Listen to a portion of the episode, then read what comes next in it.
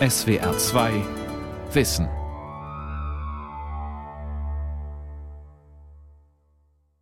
Mit dem Thema Kepler 22b oder Gliese 581d auf der Suche nach Exoplaneten.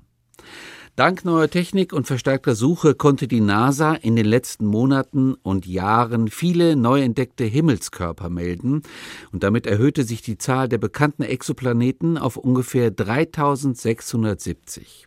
Exoplaneten sind für Astrophysiker begehrte Objekte, weil sie erdähnliche Strukturen aufweisen. Sie haben die Form der Planeten in unserem Sonnensystem und kreisen in einem bestimmten Abstand um ihre Sonne verständlich, dass man auf Exoplaneten auch nach außerirdischer Intelligenz suchen könnte.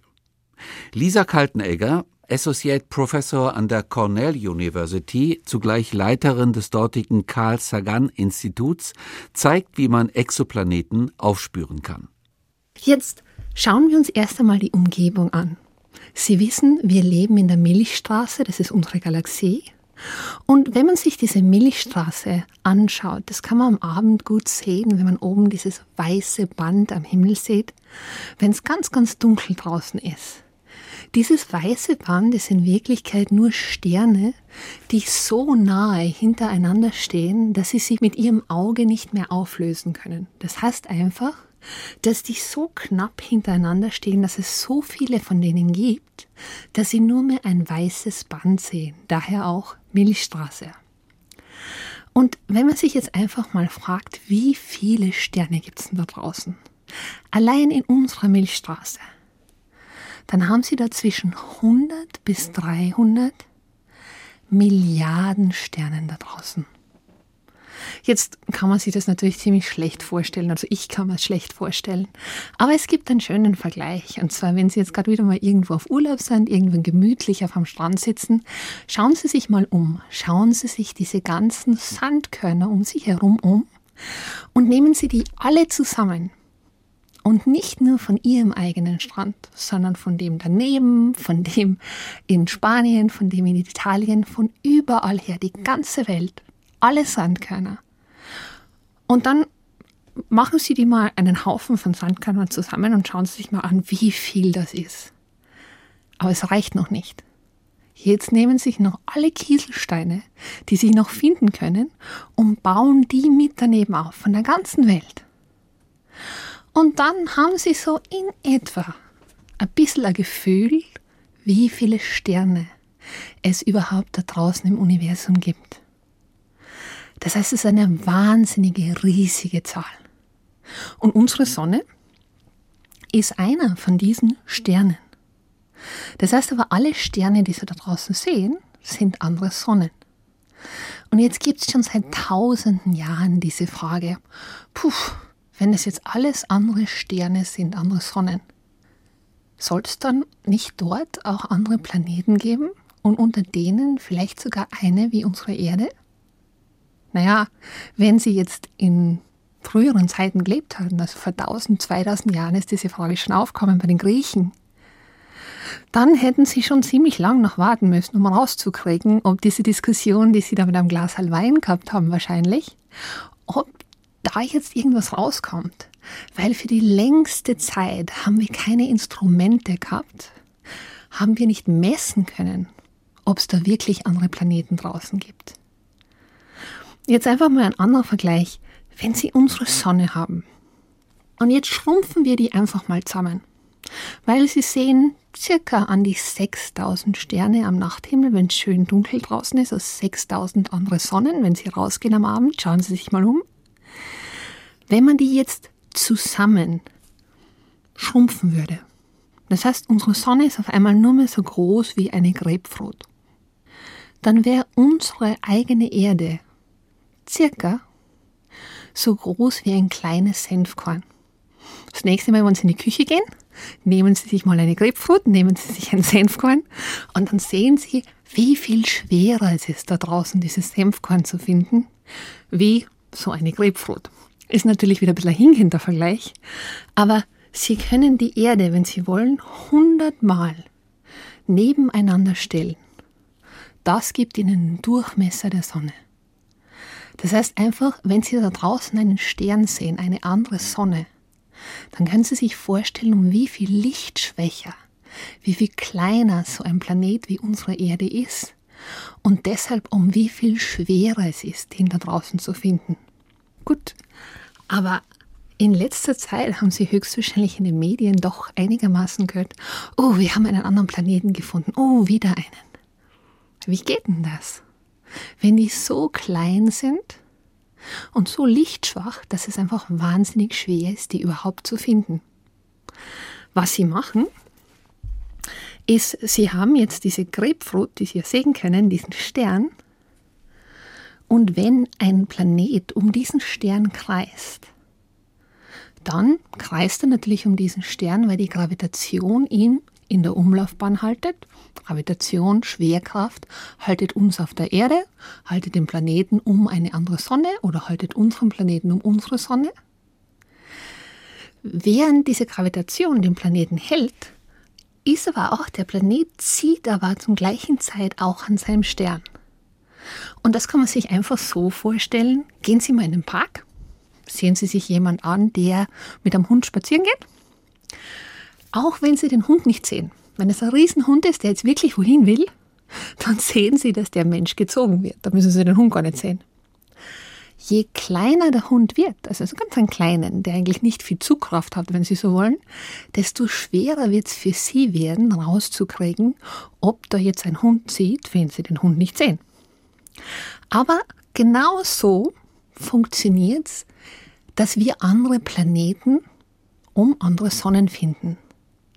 Weil, wenn dieser Planet an dem Stern sieht, dann wackelt der Stern.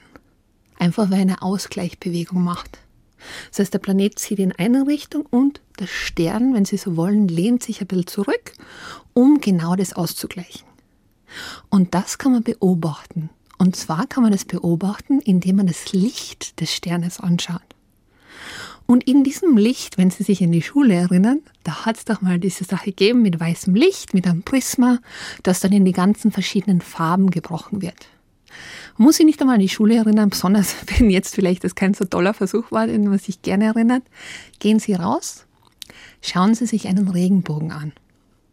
Das ist einfach das Licht der Sonne gebrochen durch einen Tropfen Wasser in seine eigenen Farben. Das heißt, das weiße Licht wird in die Farben gebrochen und diese Farben haben jeweils eine gewisse Intensität, eine gewisse Stärke. Das kann man messen. Man kann sagen, okay, so viel kommt im Roten, so viel kommt im Blauen, so viel kommt im Grünen, so viel Energie von diesem Stern. Und da gibt es dann auch, wenn der Stern, der Stern hat auch eine Atmosphäre, also keine Luft, wie wir sie kennen bei unserem Planeten, aber der hat eine Atmosphäre, das war Chemikalien, die da um diesen ganz heißen Stern herum schwirren als ganz dünne Atmosphäre. Und die blockieren einen Teil dieses Lichts, machen Absorptionslinien, dunkle Linien im Spektrum. Jetzt, wenn der Stern wackelt, wenn er auf uns zukommt, oder sich von uns wegbewegt als Ausgleichsbewegung, weil ja der Planet zieht, während er um den herum geht, dann sieht man diese Linien sich verschieben ins Rote, wenn der Stern von uns weggeht und ins Blaue, wenn der Stern zu uns zukommt. Das ist jetzt ein bisschen ein abstraktes Konzept, aber bleiben Sie einfach mal stehen, wenn Sie spazieren gehen und hören Sie einem Auto zu, das auf Sie zukommt und dann von Ihnen wegfahrt. Bei der Ambulanz hört man es auch sehr schön, diese Tonverschiebung. Sagt ihnen, ob die Ambulanz von hinten auf sie zukommt oder gerade von ihnen wegfährt. Das ist die Dopplerverschiebung. Und das Gleiche funktioniert mit Licht, wie vorher erklärt. Diese Absorptionslinien werden verschoben. Und für den Fall, dass Sie sich vielleicht mal gefragt haben, warum wir wissen, dass das Universum sich ausdehnt, das ist genau der gleiche Trick. Weil alle Sterne und Galaxien, die wir uns anschauen, also im Mittel, sind rot verschoben. Das heißt, die Linien, diese Absorptionslinien, sagen wir mal zum Beispiel von Natrium, diese Absorptionslinie, wenn wir es im Labor messen, wäre jetzt bei einer ganz bestimmten Farbe, ganz charakteristisch. Und wenn wir sie bei einem Stern messen, sehen wir aber, dass die ein bisschen mehr im Rötlichen liegt, wie wo sie sein sollte. Und genau das sagt uns, dass der Stern oder die Galaxie, was immer Sie wollen, sich von uns wegbewegt. Das heißt, diese Rotverschiebung im Universum, die sagt uns, dass sich das Universum ausdehnt. So sind wir draufgekommen, dass unser Universum sich ausdehnt. Das ist mehr oder weniger genau dieser gleiche Effekt, den wir auch wieder verwenden, um rauszukriegen, ob sich ein Stern jetzt ein wenig bewegt, weil am Planet an ihm zieht. Und wie wir vorher gesagt haben mit dem Beispiel vom Hund, je größer dieser Planet ist, je schwerer, desto einfacher ist er zu finden. Darum erklärt sich natürlich auch, dass unter diesen Tausenden von Planeten, wir sind schon fast bei 2000, die wir gefunden haben um andere Sterne, viele von denen und besonders die ersten von denen waren wahnsinnig schwer, massiv, weil natürlich, wenn ein massiver Hund an ihnen zieht, sehe ich das um einiges einfacher, wie wenn ein kleiner Hund an ihnen zieht. Deshalb sind die ersten Planeten, die wir da draußen gefunden haben, waren Gasplaneten. Das heißt sogar größer, massiver wie Jupiter. Aber jetzt mit größeren Teleskopen. Ein Teleskop ist mehr oder weniger wie ein Eimer, der nicht Wasser, sondern in diesem Fall Licht einsammelt. Je größer das Teleskop, desto mehr Licht fängt es ein, und desto kleinere Abweichungen oder kleinere Effekte an diesem Licht, kleinere Wackelbewegungen an diesem Licht kann man finden. Mit größeren Teleskopen jetzt finden wir die kleinen Planeten da draußen. Aber darüber reden wir noch genau. Eine zweite Methode, wie wir solche Planeten auch finden, ist, wenn ganz zufällig, während wir auf diesen Stern schauen, auf dieses heiße Objekt, sich der Planet zwischen uns und seinen Stern schiebt. Das ist einfach nur Geometrie. Das heißt nämlich, Sie haben diese ganz heiße Sternenoberfläche und für einen ganz kurzen Zeitraum deckt der Planet einen Teil dieser heißen Sternenoberfläche ab. Das heißt, es wird dunkler. Der Stern wird dunkler, weil Sie einen Teil dieser heißen Sternenoberfläche nicht sehen. Wir können das jetzt nicht richtig schön auflösen, also dass wir sehen, dass diese schöne Scheibe jetzt über diesen Stern wandert, was ja macht.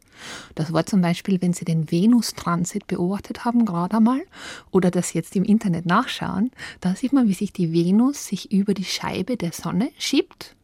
Und sowas genau, ganz, ganz weit weg, ist ein Transit. Das heißt einfach, der Planet schiebt sich zufällig, weil wir gerade richtig drauf schauen, zwischen uns und seinen Stern. Und was man da rauskriegt, vorher ja gesagt, diese Wackelbewegung, dieser Wobble-Effekt oder Radio Velocity, Rotverschiebung, sagt Ihnen, wie massiv der Hund ist, mit dem Sie spazieren gehen.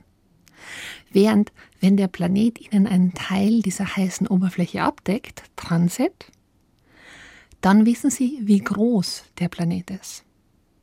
Und was Sie gern hätten, wäre beides.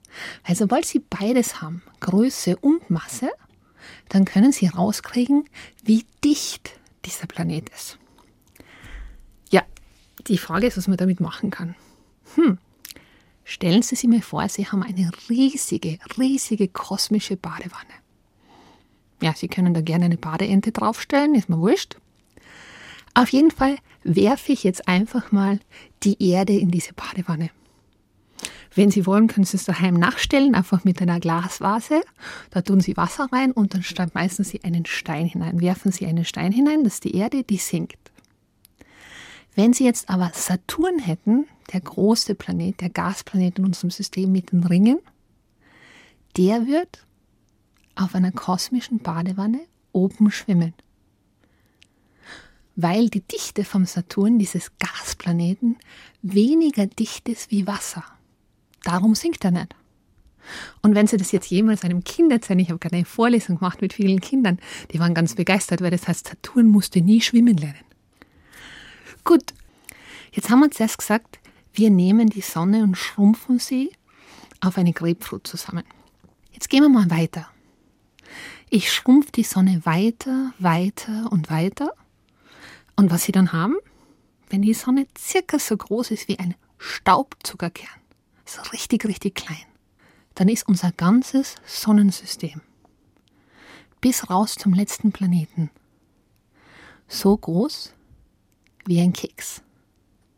Das ist natürlich eine Aufgabe für Sie. Das nächste Mal beim gemütlichen Kaffee mit einem Keks nehmen Sie dieses runde Keks und denken Sie ans Universum und denken Sie an unser Sonnensystem, das, wenn die Sonne so groß ist wie ein kleines Staubzuckerkern, so groß ist unser Planetensystem wie dieses Keks. Gut, das ist jetzt ganz interessant, weil man sich denkt, okay, das heißt, unser Planetensystem ist jetzt so groß, das kann ich in einer Hand halten. Aber die Frage, die sich jetzt stellt, ist, wo ist denn der nächste Stern in diesem Größenvergleich? Weil Sie wissen ja bestimmt oft, wenn man fragt, wo ist der nächste Stern, dann kommt die Frage circa vier, vier Lichtjahre weg. Dann denkt man sich, puh, vier Lichtjahre ist ziemlich weit, weil wenn das Licht jetzt vier Jahre braucht, zu unserer Sonne braucht es acht Minuten von uns, ja, also nur so als Vergleich. Aber irgendwie, für mich persönlich ist es eine Zahl, die, die sagt man nicht zu viel. Ich sagt man zwar schon, dass das Licht jetzt an die vier Jahre braucht bis zum nächsten Stern, aber so einen Größenvergleich habe ich nicht wirklich. Schauen Sie sich Ihr Keks nochmal an. Wenn das die Größe von unserem Planetensystem ist, dann ist der nächste Stern überhaupt zwei Fußballfelder weit weg. Das heißt, das zeigt Ihnen einfach mal diese Distanzen. Und wir haben ja am Anfang gesagt, unsere eigene Galaxie hat Milliarden von Sternen. Aber da draußen gibt es noch Milliarden von Galaxien. Das heißt, da gibt es wahnsinnige viele Sonnen da draußen. Und wir hatten ja eine Grundfrage am Anfang, wie viele von diesen Sonnen haben denn vielleicht andere Planeten da draußen? Und auf die gehen wir jetzt ein. Aber vorher einfach nur diese Vorstellung, wie weit sind die Sterne voneinander weg? Und es wird noch ein bisschen dauern, bis wir da jetzt hinfliegen können. Aber was es so spannend macht jetzt, ist, dass wir das Licht dieser anderen Sonnen einfangen können. Dadurch schauen können, gibt es dort Planeten, vielleicht sogar so klein wie unseren. Und im nächsten Schritt über den sprechen wir dann gleich, kann man mit diesem Licht auch rauskriegen, ob es auf diesen anderen Planeten vielleicht sogar Leben gäbe, vielleicht sogar ganz ähnlich wie wir es sind. Gut, jetzt sind wir diese Fußballfelder mit dem Licht geflogen, also das Licht ist bis zu uns gekommen. Und was wir jetzt machen, ist, wir fangen dieses Licht ein. Von ganz, ganz vielen Sternen da draußen. Und da gibt es zum Beispiel eine NASA-Mission, die nennt sich Kepler, die 2009 gestartet ist und für ein bisschen über drei Jahre sich einen Fleck am Himmel ausgesucht hat und auf den die ganze Zeit gestarrt hat, damit es keinen dieser Transits verpasst, nie verpasst, wenn sich so ein kleiner Planet zwischen uns und seinen Stern schiebt. Die Wahrscheinlichkeit ist so an die 10 Prozent, dass das passiert, dass wir genau richtig draufschauen. Und deshalb hat Kepler 150.000 Sterne zur gleichen Zeit angeschaut, um statistisch rauszukriegen, wie viele Planeten es da draußen gibt. Und von den ersten Hochrechnungen oder von den Daten, die wir von dieser Mission haben, zeigt sich, dass es Planeten wie, wenn Sie so wollen, Sand am Meer gibt da draußen, wenn Sie jetzt rausgehen am Abend und sich die Sterne anschauen, jeder zweite von diesen Sternen hat, soweit wir wissen, einen Planeten. Und jeder fünfte von denen, und da gehen Sie einfach mal raus und zählen am Abend ab, eins, zwei, drei, vier, fünf, jeder fünfte von denen hat einen der im richtigen Abstand ist. Das heißt, dass es nicht zu kalt und nicht zu heiß ist. Es sind nicht zu nah am Stern, da wird es wahnsinnig heiß. Sie sind nicht zu weit weg, da wird es wahnsinnig kalt. Und dann ist er auch nicht so wahnsinnig groß als Planet. Das heißt, er könnte potenziell ein Fels wie die Erde sein. Das heißt, jeder fünfte Stern da draußen hat potenziell einen Planeten, der so sein könnte oder ähnlich sein könnte wie unserer. Jetzt überlegen Sie sich das mal. Sie gehen raus und Sie zählen einfach an einer Hand ab die Sterne, die Sie jetzt gerade Ihre persönlichen Lieblingssterne, zählen Sie mal fünf ab. Und einer davon, wir können Ihnen noch nicht sagen welcher, aber einer davon rein statistisch hat einen Planeten, der potenziell ähnlich sein könnte wie unserer. Was doch eine wahnsinnig spannende Entdeckung ist.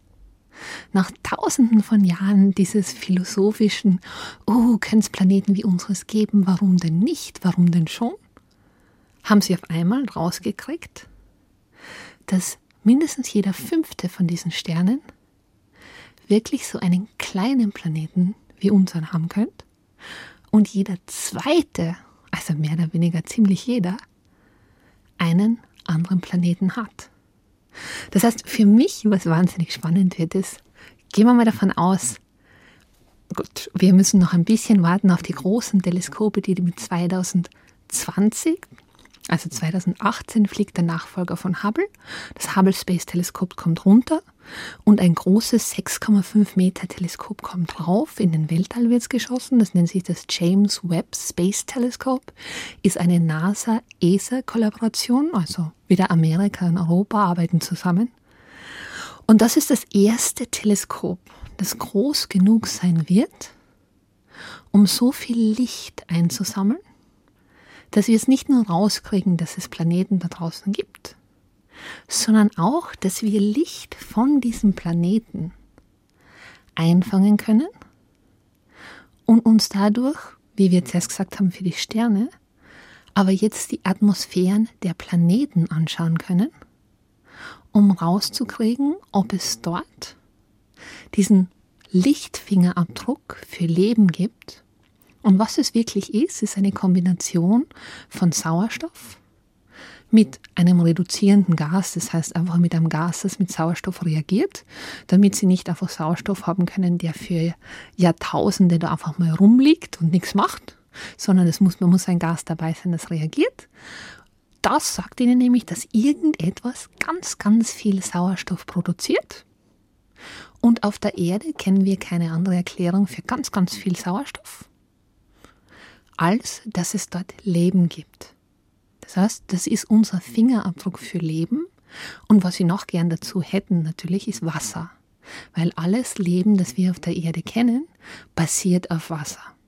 Das heißt, diese drei Gase sind die Gase, nach denen wir jetzt schauen werden, sobald wir ein Teleskop haben, das groß genug ist, um genau dieses Licht von so einem kleinen Planeten einzufangen.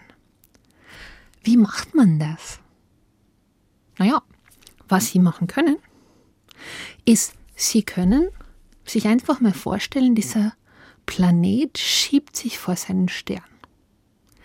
Während er sich vor seinen Stern schiebt, einfach wieder zufällig, weil man gerade richtig drauf schauen, wird ein Teil des Sternenlichts in dieser Planetenatmosphäre gefiltert oder durch diese Planetenatmosphäre gefiltert. Und genau so sehen Sie dann, okay, das ist jetzt das Licht vom Stern. Jetzt schiebt sich der Planet davor und jetzt fehlt mir Energie im Licht des Sternes. Das heißt einfach, im Roten ist es jetzt gerade ein bisschen dunkler, wie es vorher war. Oder im Blauen ist es gerade ein bisschen dunkler, wie es vorher war. Und diese Energie fehlt mir, weil dieses Licht des Sterns in der Atmosphäre vom Planeten verschiedene Moleküle, sagen wir mal Wasser oder Sauerstoff, zum Schwingen angeregt hat oder zum Rotieren oder einfach ein Elektron auf eine andere Schale gehoben hat, kennen es auch noch Physikunterricht, aber generell einfach die Energie geht in die Moleküle, in die Luft dieses Planetens, anstatt es bis zu uns zu schaffen. Das heißt, wenn da keine Atmosphäre wäre, wird das Sternenlicht einfach blockiert werden von dem, von dem felsigen Teil des Sterns. Da sehen wir nichts. Aber das andere Sternenlicht kommt ungefiltert bis zu uns. Wenn dieser Planet jetzt aber eine Atmosphäre hat, dann wird ein Teil dieses Sternenlichts eben durch die Atmosphäre noch mitgefiltert. Und so kann ich über Lichtjahre hinweg, über kosmische Fußballfelder hinweg, die Atmosphäre oder die Luft eines anderen Planetens messen charakterisieren. Jetzt würde ich Ihnen wahnsinnig gern sagen, wir wüssten schon, welche von diesen Planeten solche Spuren zeigen. Aber wie gesagt, wir müssen leider noch ein klein wenig warten, um rauszukriegen, um einfach Teleskope zu kriegen, die so viel Licht einfangen können. Aber wir können schon jetzt etwas tun. Was ganz wichtig ist, ist einfach auch zu schauen, naja, wir wissen, wie die Erde jetzt aussieht. Gut, das können wir finden, das können wir uns vom Weltall auch anschauen. Da gibt es ein ganz wunderschönes Bild von Carl Sagan der die Erde von weit weg sich angesehen hat. Es war mit dieser Voyager 1 Mission, die zum Saturn geflogen ist, dort sehr viel beobachtet hat und dann weiter zum Rand unseres Sonnensystems geflogen ist. Aber bevor sie das gemacht hat, hat sie noch einmal zurückgeschaut und eine Aufnahme unserer Erde gemacht. Das ist einfach nur ein kleiner weißer Punkt auf einem ganz, ganz dunklem Hintergrund, das mehr oder weniger, Sie wissen ja, große Distanz zwischen den Sternen, dass das verkörpert. Das heißt, Sie haben mehr oder weniger, wenn Sie wollen, ein kleines Juwel, einen kleinen Diamanten, einen weißen Punkt auf einem riesigen, dunklen Hintergrund des Universums. So sieht unser Planet aus. Und natürlich, wenn sich der Planet jetzt nicht vor den Sternen schiebt, sondern wenn wir den Planeten neben den Sternen so sehen, können wir das Licht von dem Planeten auch so auffangen. Das heißt, er muss sich nicht vor den Sternen schieben, damit es geht. Es ist einfach nur eine andere Methode. Und wieder können wir uns diesen spektralen Fingerabdruck, diesen Lichtfingerabdruck des Lebens anschauen und versuchen, ihn dort zu finden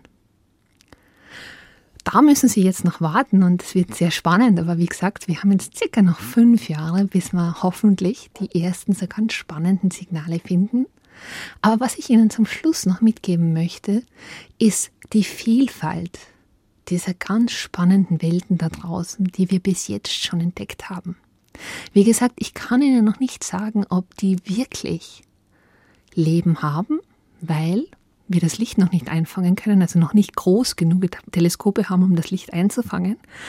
Aber ich kann Ihnen einfach mal ein bisschen ein Gefühl geben, welche Vielfalt von Planeten wir da draußen schon gefunden haben. Die ersten Planeten, die wir gefunden haben, die felsartig waren, waren wahnsinnig heiß.